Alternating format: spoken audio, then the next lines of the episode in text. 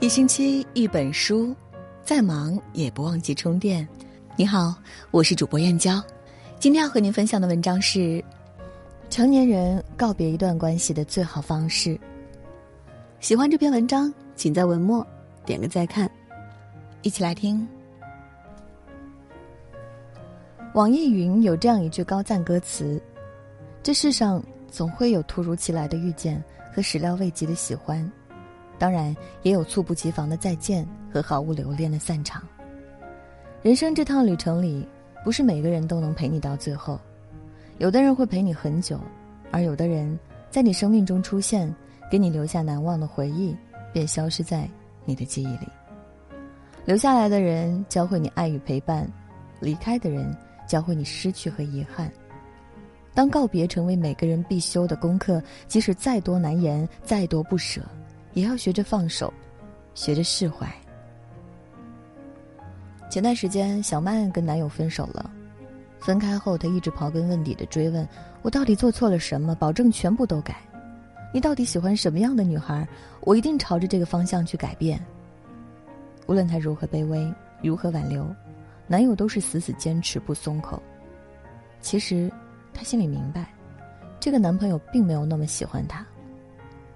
每一次见面都是他穿越这个城市的距离去找她，每一次回来，哪怕一次他都没有送过她。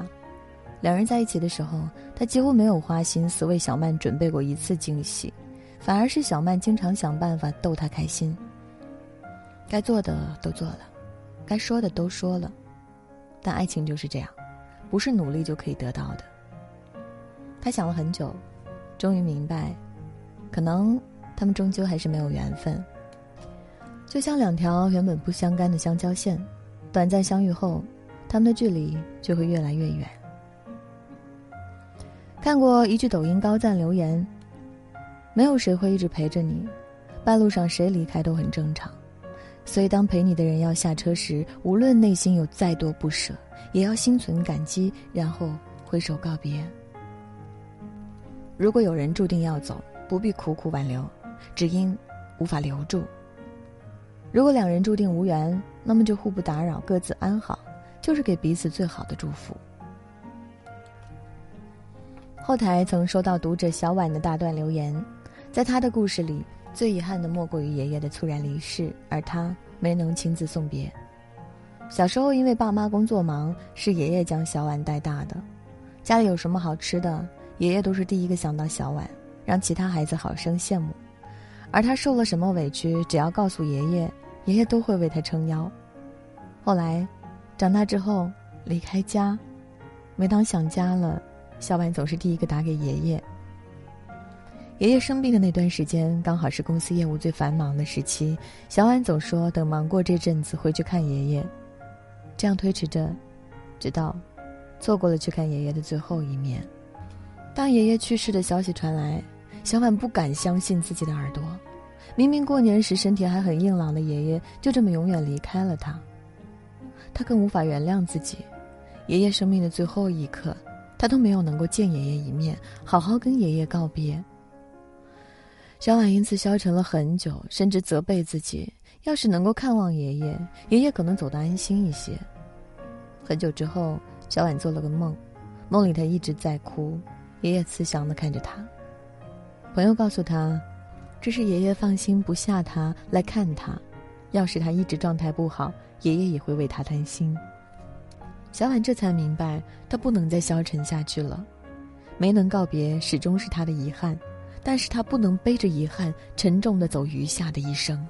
正如有位作家曾经写道：“人不可能永远和挚爱的人相聚在一起，无论多么深切的悲哀也会消逝。”一如时光的流逝，无论多么难过，我们终究要放下悲伤，往前走，朝前看。对于那些挚爱的亲人来说，最好的告别，便是我们过好自己余下的生活。这个世上，没有谁离不开谁，是活不下去的。当一段感情既然无可挽回，被留下的那个人所能做的，除了放手释怀，接下来就是好好生活。电视剧《我的解放日记》里，连昌熙在一通电话里跟女友提出分手，虽然提出分手的是连昌熙，但是伤心的那个人也是他。两个人都在首尔工作，但住的地方却异常遥远。如果要送女友回家，他就要再乘两小时的地铁赶回来。超长的通勤时间让昌熙感到疲惫。女友并没有看到男友在感情里的付出，却一直埋怨他对她不够关注，嘲讽他说话老土，又跟别的男人保持暧昧。分手之后，昌熙过了很长一段颓废的日子，直到妈妈离世，他才猛然惊醒，不能再继续下去了。他终于下定决心辞职，离开讨厌的同事，从爸爸的房子里搬出来，并且盘下了一家便利店，努力踏实的重新生活。当他的生活出现好转的时候，他的生命里出现了真正适合他的女孩。电影《人生大事》里有一句文案。没有人能一直陪着你，但是会有人一直陪着你。